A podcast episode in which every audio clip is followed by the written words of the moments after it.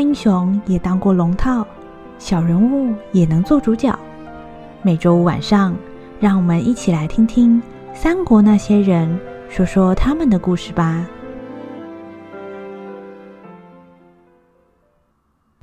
第十三集，那个很难做的侄子前篇。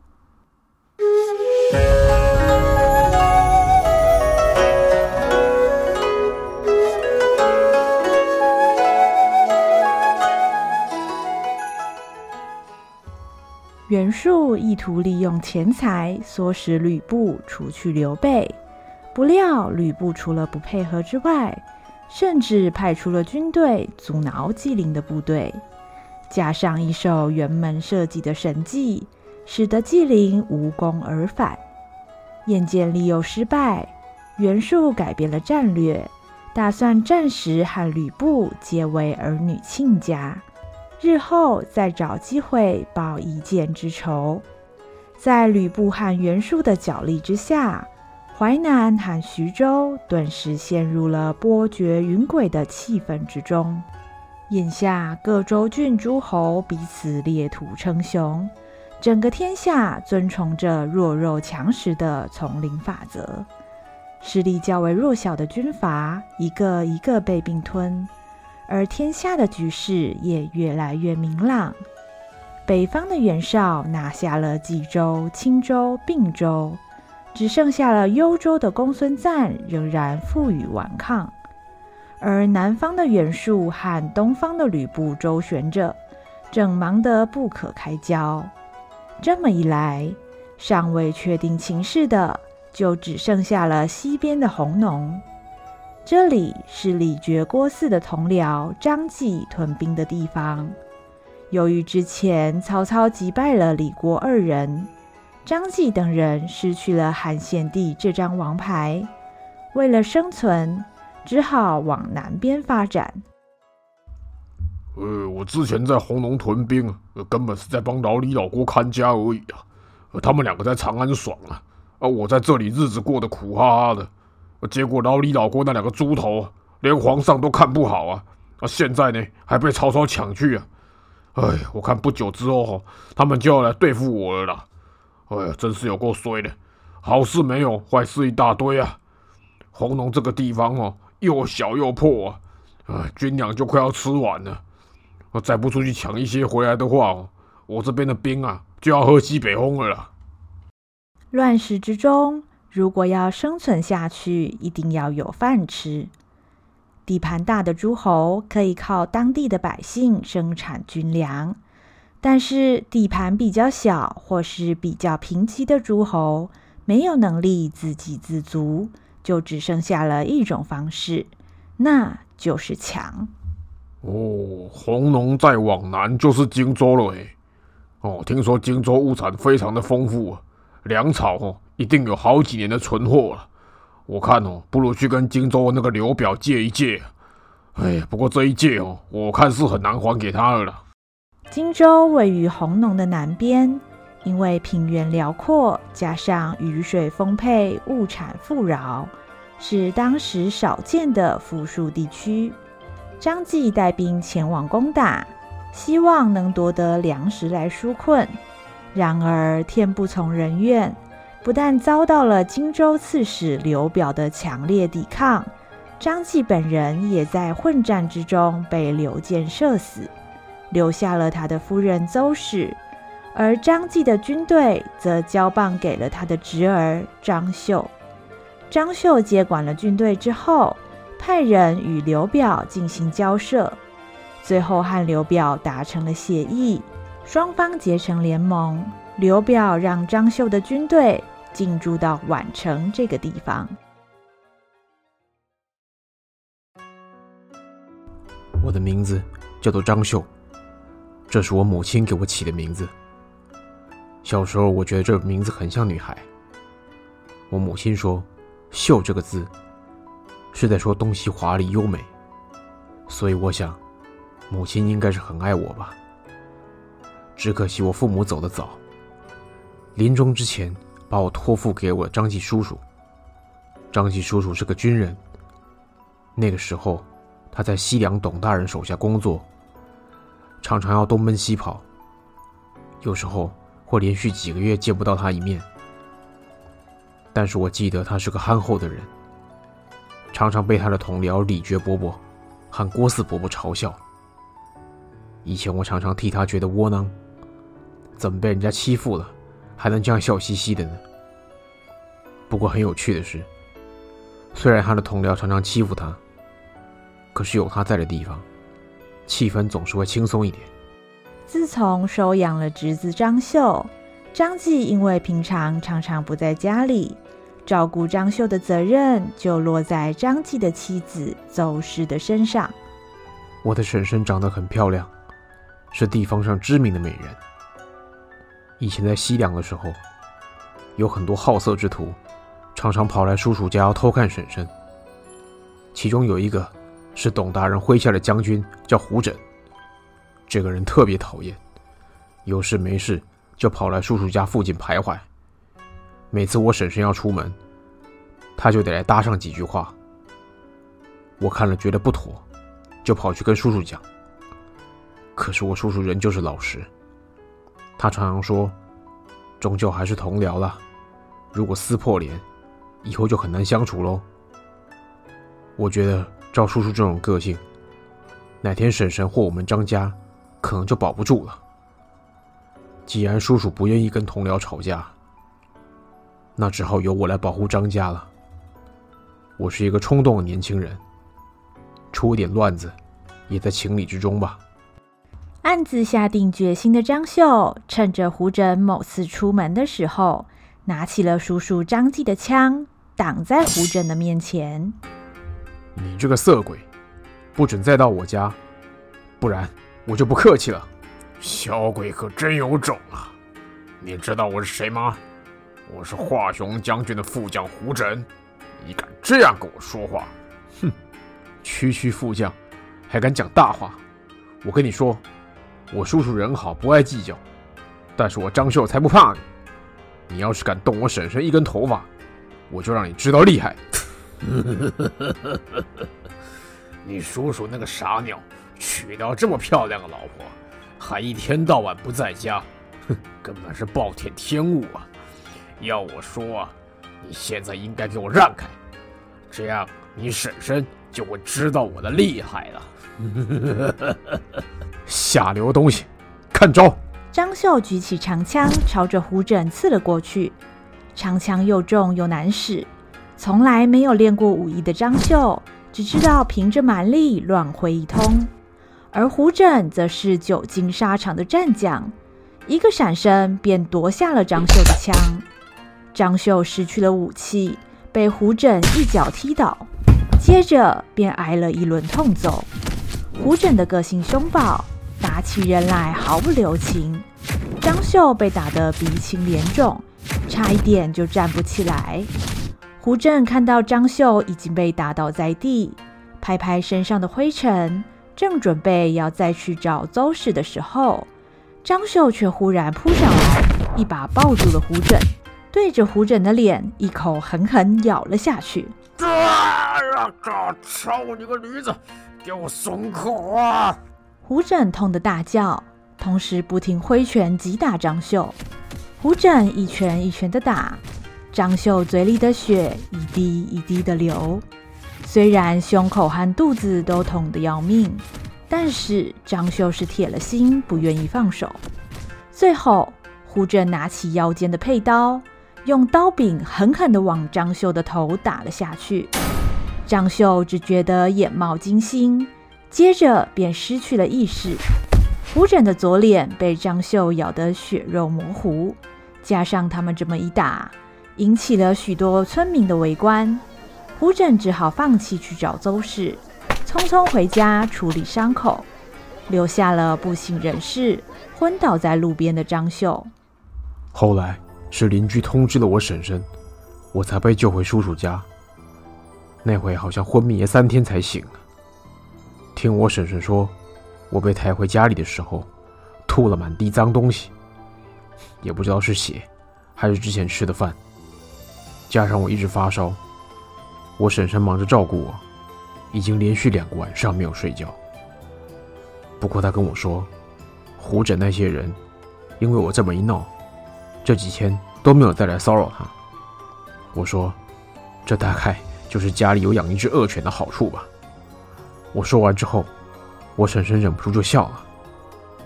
她笑起来真好看。我那时总算明白，到底为什么有那么多人争着要来看他。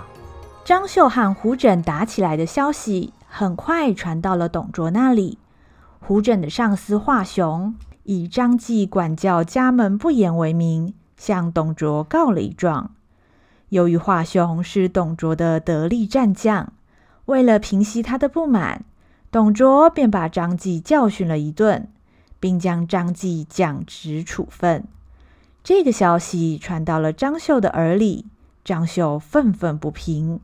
明明是对方不对，为什么自己的叔叔却要受罚？然而，为了避免横生更多枝节，老实的张继却劝张绣息事宁人，这让张秀完全无法接受。叔侄俩大吵一架之后，张秀便负气离家出走。那天我非常生气，觉得就是因为叔叔这种个性，才会一直给人家踩在头顶上。然后我气他只会一直说息事宁人。和气生财什么的，而且他还说，叫我不要一直像个小孩子一样惹麻烦。我心里想，你不保护这个家就够糟糕的了，我保护这个家，你竟然嫌我找麻烦，那我干脆走好了。其实我身上一点盘缠也没有，只带了一个包袱和几只面饼。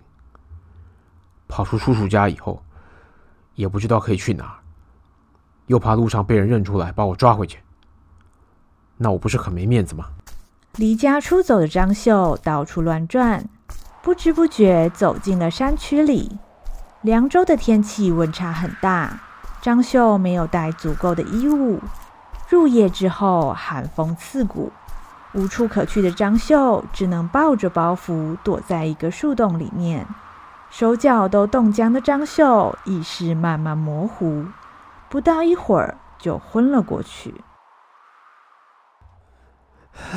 啊啊去！嗯嗯嗯，哎呦，你醒了？这里是哪里啊？还有，你是谁？为什么吃我的面饼？哎，这里是我住的地方啊！哎呀，看你傻乎乎的睡在树洞里面，可能会冻死，我才把你带回来这里的。哦，对了，你这个面饼啊，是真他妈难吃啊！我吃了我都有点后悔呀！我去你的！那你还吃？我不准你说他难吃，那是我婶婶做的。嗯，哦，好啦好啦，不说就不说嘛，干嘛那么生气嘞？我救了你啊，好歹来一句谢谢吧。哼，我又没有叫你救我，你为什么不让我冻死算了？哦哦哦，哎，瞧你说的，现在年轻人呐，可是轻佻浮躁啊。我个人认为啊，还是踏实一点比较好啊。哎，你如果不想活的话呢，你现在就可以走了。然后你的婶婶呢，就会再被人家骚扰，哎，说不定哪天呢就被人家抢喽。你，你放屁！哎，你怎么会知道我婶婶的事情？你到底是什么人？啊，我呢叫做童渊，我是一个枪棒教头，专门教人家武术的。哎，我在荆州可是很有名啊，人称蓬莱枪神散人哎，你不会没听过吧？没听过。哎，所以说你不得志就是这个原因啦。哎，你知不知道我为什么要救你啊？没兴趣。啊，我童渊呢，这辈子最怕的事情啊，就是我这身精湛的武艺失传呐。哎，所以在我死之前呢，我一定要收三个徒弟，以求我博大精深的百鸟朝凤枪可以传于后世。我跑遍大江南北，经过你们凉州的时候。刚好看到你因为不自量力啊，被那个将军痛扁啊！哎，极富正义感的我，马上决定要收你当弟子，终结你不幸的命运啊！哼，那我还谢谢你了。我这么不幸，你收我做徒弟干什么？哎，年轻人啊，我除了看到你不自量力以外啊，我还看到你履历过人，尤其适合练枪。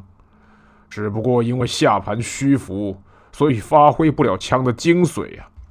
哎，重点是啊，我看到你敢冲敢拼的胆量，不把你训练成一个强者，我实在是有愧于心呐。那现在就看你的胆量够不够来学我的枪法了。虽然童渊说话看似疯癫，但是却一语道破张绣所面临的问题，这让张绣对童渊产生了兴趣。就算童渊是个骗子，跟他学学武艺也未必有什么损失。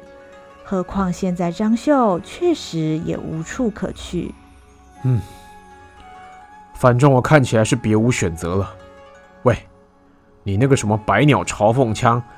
真的那么厉害吗？咦，那当然了，学会的话，我保证你可以把那个骚扰你婶婶的将军打到做狗爬。那我要是学不会的话呢？嗯，怎么可以学不会？那你要是没学会呀、啊，就换我去骚扰你婶婶。你，你卑鄙！哎，我不是卑鄙，是师傅。阴错阳差之下，张秀被迫开始和童渊学习枪法。讲话口没遮拦的童渊，教起枪法的时候，就像变了一个人一样。百鸟朝凤枪法一使出来，又快又准，虎虎生风。枪尖在月光下旋转，舞出了一朵又一朵的枪花。忽然，桐渊挥动了枪杆，击打身边的一棵小树，树上飘落了几片树叶。桐渊大喝一声，刺出了长枪，嗖嗖几声，每片树叶都被刺了一个小洞。张绣简直看得都呆了，原来这个桐渊真的是深藏不露的高手。几个月过去，在张秀努力不懈的学习之下，枪法已经有了长足的进步，不再是当初那个笨手笨脚的年轻人了。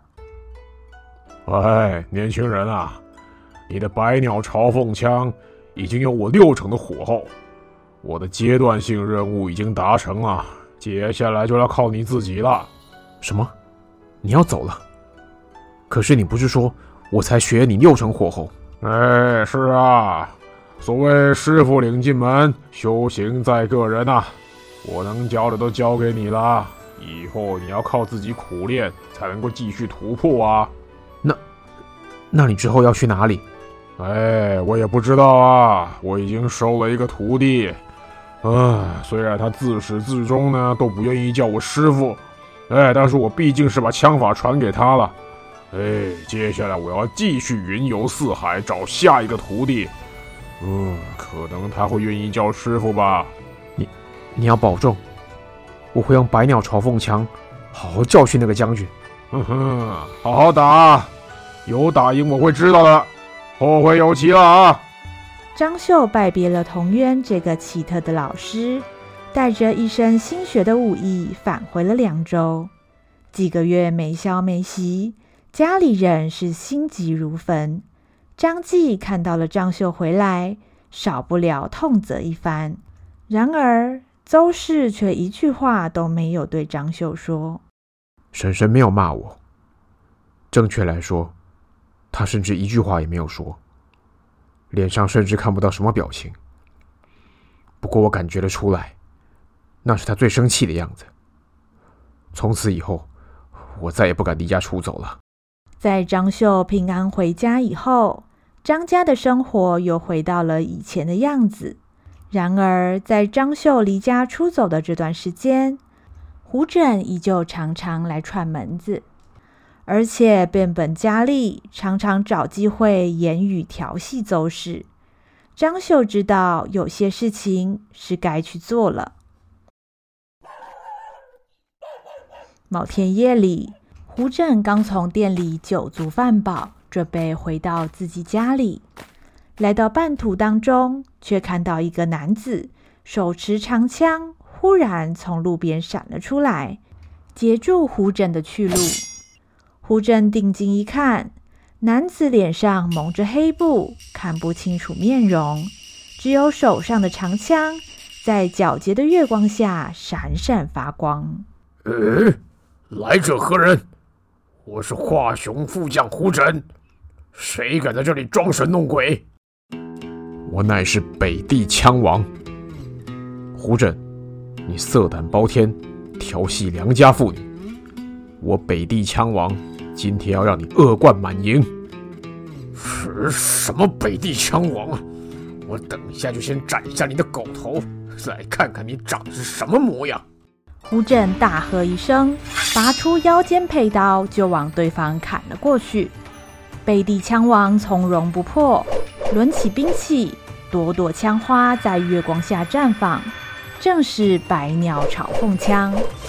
胡轸眼花缭乱之间，手上的佩刀已经被长枪打落。接着，只听见“当”的一声，胡轸的脸被枪头狠狠击中。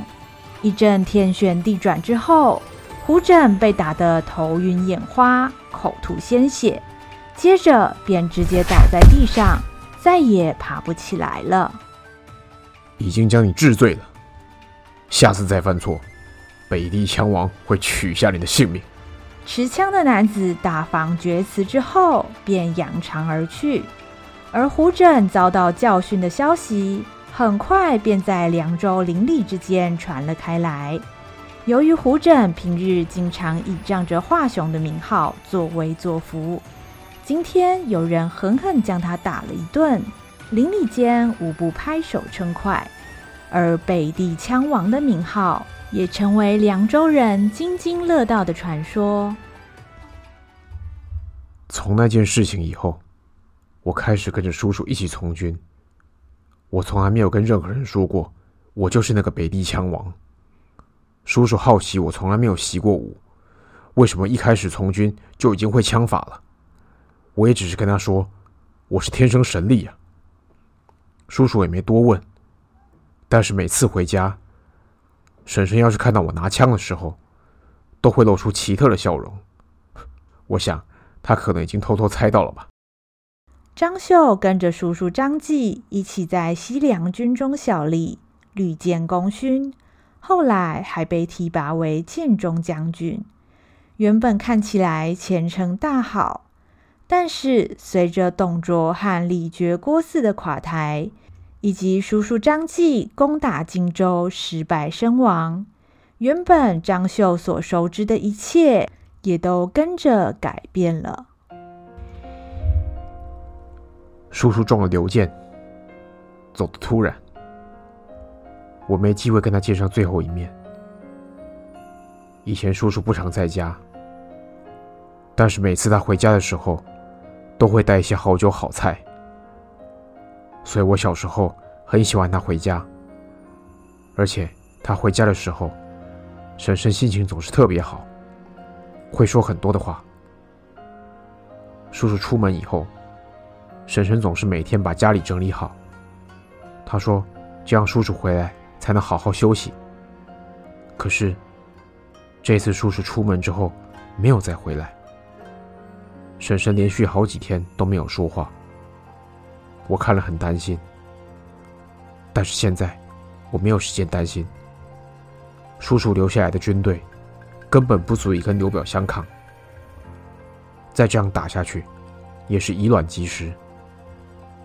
为了安顿士兵，也为了保护婶婶和张家，我只好退而求其次，尝试和刘表和谈。可庆的是，刘表待人还算宽厚，没有追究叔叔攻打他，反而允许我们继续在宛城驻兵。从此，我们就在宛城待了下来。张绣和刘表达成了和平协议，对张绣来说是一件喜事。但是对于身在许都的曹操，却是一件麻烦事。嗯，如今皇上虽然已经在我们这边，但是我们还是要壮大自己，哎，不然的话呢，会有人来找我们麻烦啊！哎，你们看看，以前西凉张继的侄子，竟然跑去跟刘表结盟了。哎呦，从弘农跑到荆州，那得跑多远呐？嘿嘿嘿！哎，郭嘉，你说说，这该怎么办？嗯，哎，主公啊，宛城呢就在许都的正后方。若是主公要扫平天下，必须得先平定宛城，而且啊，北边的袁绍，嗯，和南边的袁术，主公是暂时都打不动的。还不会走路的话，最好不要想学飞呀、啊。哎，这这这这，国家你也太直白了。哎，不过你倒是说的没错，柿子呢是得先挑软的捏啊。哎，是说张绣虽然难成气候，你可是他背后还有刘表啊。如果他出兵支援宛城的话，那可是一个麻烦啊。啊，主公多虑了。刘表那个人，坐拥荆州如此富庶的地方，过惯了好日子。今天他虽然和张绣结盟，不过如果他出兵帮助张绣，嗯，等于和主公正面冲突啊！啊，那以后呢，他就没有太平日子过了。所以啊，他必然呢不会轻举妄动的。哎，说的对，当初十八路诸侯讨董的时候，他也没敢参加。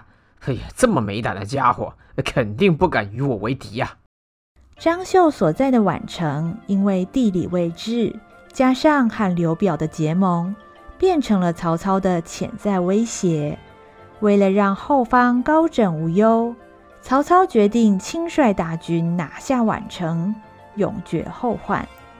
当曹操出兵的消息传到宛城的时候，士兵和百姓都心惊胆战，尤其是张绣，才刚刚和刘表结束了战事。以为可以休养生息一阵，没想到一波未平，一波再起。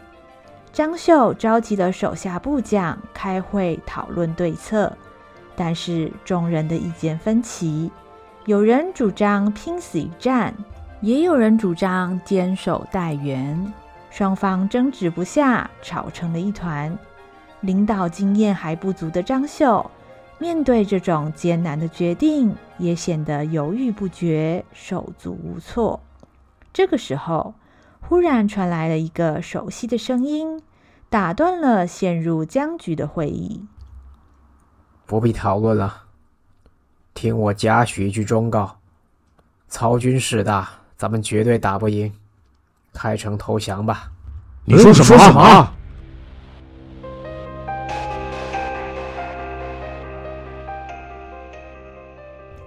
不留情面的语气，一说话便震惊四座。忽然闯进军事会议的，竟然是许久未见的贾诩。原本待在李傕郭汜身边担任谋士的贾诩，为什么这个时候会出现在宛城？而他又为什么要主张开城投降呢？身为领导者的张绣，又将要如何决定呢？率领大军出击的曹操，能够如愿拿下宛城，巩固自己的势力吗？下一集，那个很难做的侄子后篇。